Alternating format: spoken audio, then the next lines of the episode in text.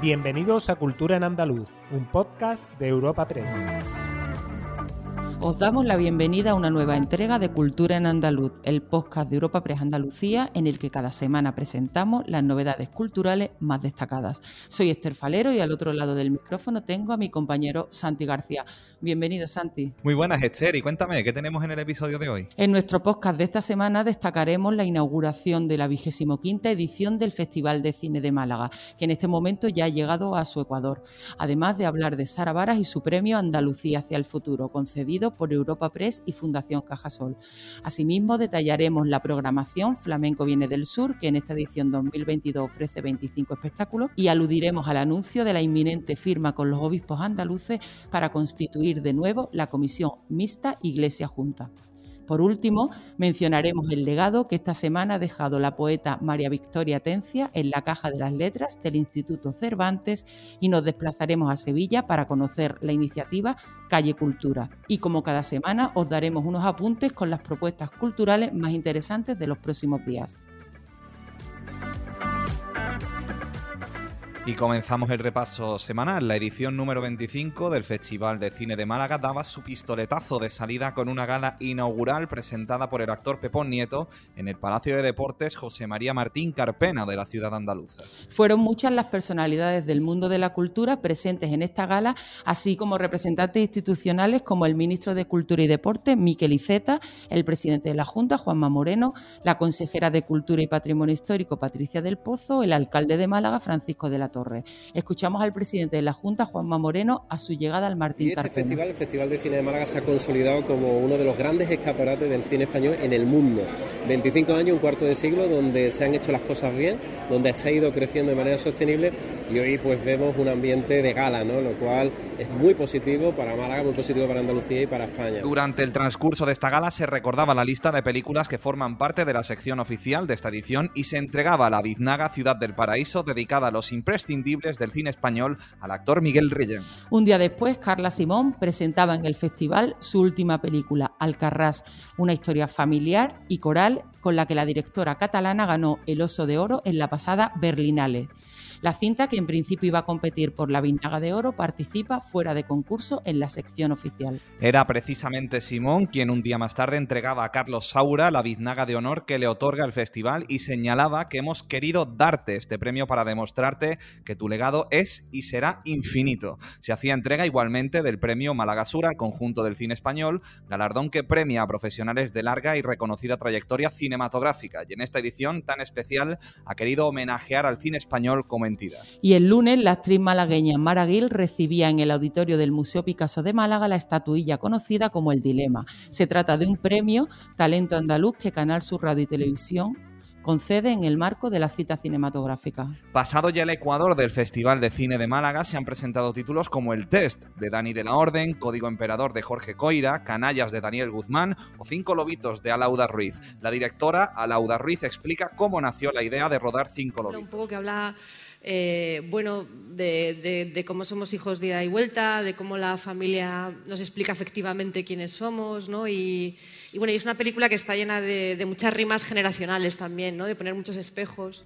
Por su parte, Ana Milán nos cuenta cómo ha sido volver a grabar con sus compañeros de Cámara Café, serie que vuelve 13 años después a la pantalla en formato película. Bueno, ha sido bonito ver a algunos de los compañeros como, bueno, encontrarme con mi amor secreto, que es Alex O'Doherty, en la vida y en la serie. Y bueno, en la vida no, en la vida nos declaramos amor, ¿no, Alex? públicamente. Públicamente, eh, efectivamente. Y cambiando de asunto, Europa Press y Fundación Cajasol celebraban esta semana la primera edición de los premios Andalucía hacia el futuro, que en la categoría de proyección cultural recaía en la bailaora, coreógrafa y directora Sara Varas. La artista que se iniciaba en el baile flamenco de la mano de su madre Concha Vara emprendió su carrera profesional con la compañía Manuel Morao y Gitanos de Jerez y estrenó su ballet flamenco en 1998 con el espectáculo Sensaciones. La artista recibía el premio en una ceremonia celebrada en Sevilla. En su intervención tras recibir el galardón, Varas, quien también tiene en su haber galardones como el Premio Nacional de Danza 2003 y Oliver Award 2020 de Reino Unido, siendo medalla de Andalucía en 2004, destacaba que después de 25 años el que este premio mire al futuro es un aliciente más para seguir. Resaltaba también que Andalucía es una forma de ser, de sentir y de vivir, y que es arte y una bandera que lleva dentro e intenta mostrar por el mundo con el orgullo de ser andaluza. Escuchamos a Sara Varas. Muchas gracias por pensar en mí para este galardón que recibo con una alegría inmensa, porque siempre es una alegría recibir conocimientos, pero hoy, después de más de 25 años de carrera, que el premio mire al futuro es además un aliciente más para seguir. Lo agradezco con toda mi alma.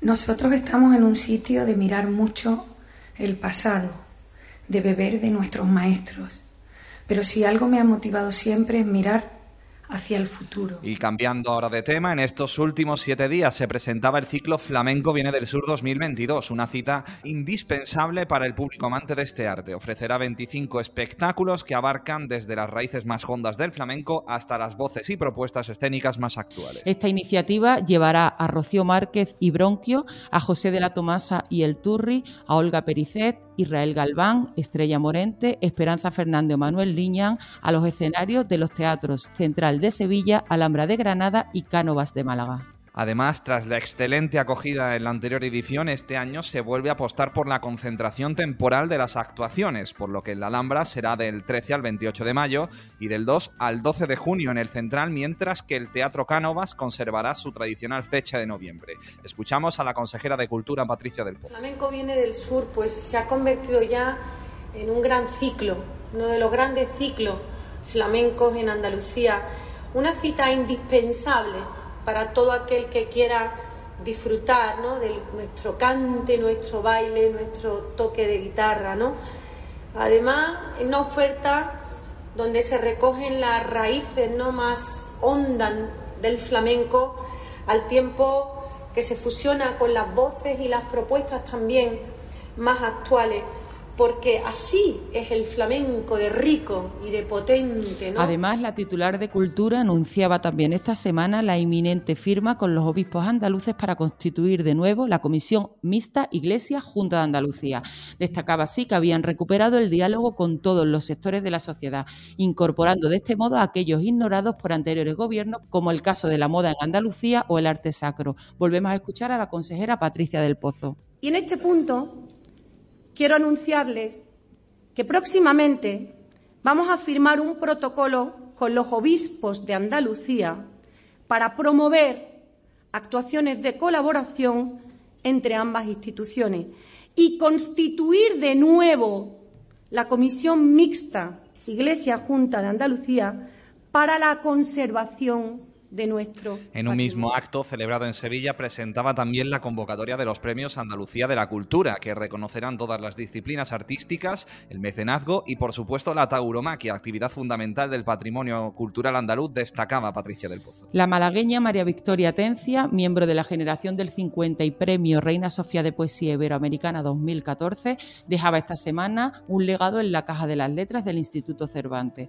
Además, dialogaba sobre su recopilatorio Una luz imprevista en lo que es un doble homenaje del Instituto a la poeta, que acaba de cumplir 90 años. La veterana poeta dejaba su legado personal en la caja número 1004 de la antigua Cámara Acorazada de la sede del Instituto Cervantes, acompañada por su director, el también poeta Luis García Montero, que destacaba que busca siempre con serenidad su mirada interior y a la vez dialoga con la poesía.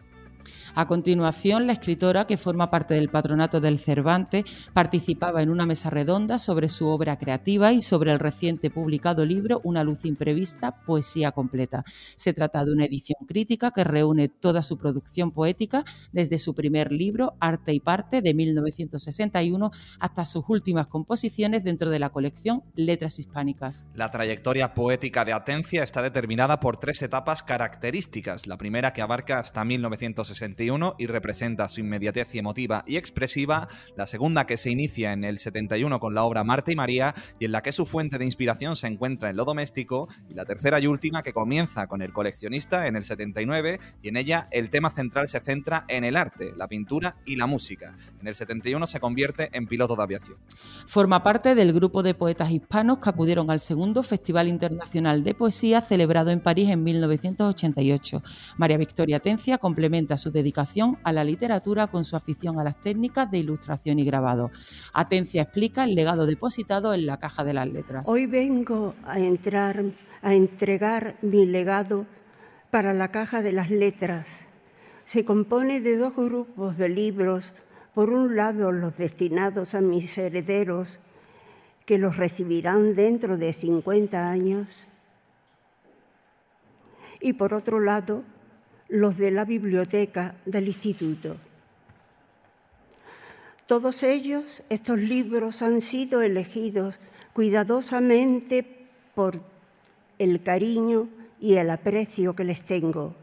Además, acabo, acabe, además cabe destacar en el legado que dejo al Instituto un estuche editado por la Diputación de Málaga que incluye un DVD y un CD de la grabación de varios poemas leídos por mí.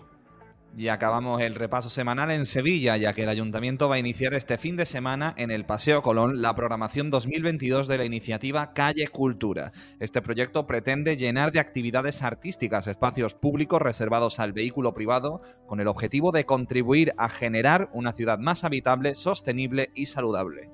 El paseo quedará cortado al tráfico y se convertirá en un laberinto de 20.000 rosas entre las 11 de la mañana y las 2 de la tarde de este domingo con la guerrilla floral del Festival Festival Internacional de las Flores, Flora se ofrecerá una experiencia única que transformará el Paseo Colón con las intervenciones de dos colectivos de artistas reconocidos a nivel internacional, como son los daneses Tableau y los españoles Flor Motion. Juntos, en una performance que llama la atención sobre la naturaleza y el arte contemporáneo, crearán una instalación floral que solo podrá contemplarse durante unas horas y que culminará con una llamada al público a llevarse las flores a casa.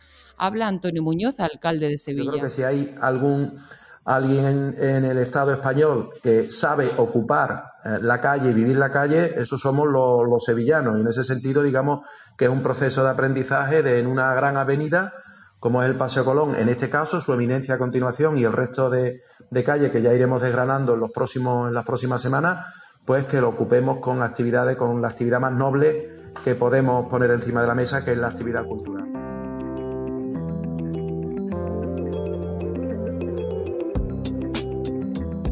Agenda semanal de cultura en andaluz.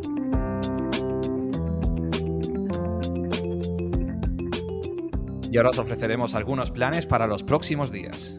Empezamos con José Luis Ferri, quien presenta este mismo jueves en Sevilla su actualizada biografía Miguel Hernández, Pasiones, Cárcel y Muerte de un poeta de la que ya hablamos hace unas semanas. Intervienen Mercedes de Pablo e Ignacio Garmendia. Será a las siete y media en el Centro de Investigación y Recursos de las Artes Escénicas de Andalucía. Eh, por otra parte, el auditorio de la Fundación Caja Rural en Granada acoge este sábado a las siete y media de la tarde un concierto con fin solidario, en el que profesores de los conservatorios Superior, Victoria Eugenia y Profesional se unirán en un acto musical para ayudar a los habitantes afectados por el volcán de La Palma. El programa incluye la interpretación de autores desde Monteverdi o Purcell hasta Iturralde, cerrando con un concierto para piano y orquesta de Mozart. El Real Alcázar de Sevilla ofrece una serie de visitas temáticas guiadas y gratuitas previa inscripción con la que se suman a la programación municipal que con motivo del 8 de marzo, Día Internacional de la Mujer, está jalonando todo el mes de marzo con múltiples actividades. Se celebrarán los días 24, es decir, hoy mismo, 25, 28, 29 y 30 a las 6 de la tarde y la artista Blanca Álvarez invita a su oasis secreto en La Voz del Jardín, su nueva muestra en la Galería Benedito de Málaga. Esta dejará de ser una una sala de exposiciones para convertirse en un jardín para ofrecer una experiencia multisensorial. Cuenta con una treintena de acuarelas que giran en torno a esta única temática. ¿Y tú, Santi, qué otras citas puedes ofrecernos para estos días? Pues el Centro Sociocultural Gitano Andaluz acoge hasta el 21 de mayo la muestra fotográfica Gitanos de Granada, Sacromonte en la década de los 60. Está compuesta por más de 30 fotografías en blanco y negro y están cedidas por un sociólogo francés que es ex profesor de la Universidad René de Descartes en París. También en la provincia de granadina, el Museo Histórico Municipal de Alcazaba, en Loja, acoge la exposición Las fortificaciones medievales conservadas en el distrito. Muestran las últimas investigaciones sobre la arquitectura defensiva medieval conservada en el antiguo Reino de Granada con el objetivo de contribuir a difundir este rico legado patrimonial a la sociedad que habita en los entornos. Y otro acto solidario en nuestra agenda semanal se trata de un concierto este sábado en el Salón de Actos de la Fundación San Pablo Andalucía CEU, a cargo de la Orquesta Filarmónica de Sevilla a partir de las 8 de la tarde. Todos los beneficios recaudados irán a Cáritas Diocesana y su labor para ayudar al pueblo de Ucrania. Disfrutad, os recordamos que como cada semana os esperamos el próximo jueves en una nueva entrega de Cultura en Andaluz. Despedimos esta entrega de Cultura en Andaluz invitando a todos nuestros oyentes a descubrir el resto de episodios de este podcast, así como todo el catálogo de programas de nuestra red a través de europapress.es barra podcast. Recuerda que además todos ellos están disponibles en las principales plataformas de podcasting.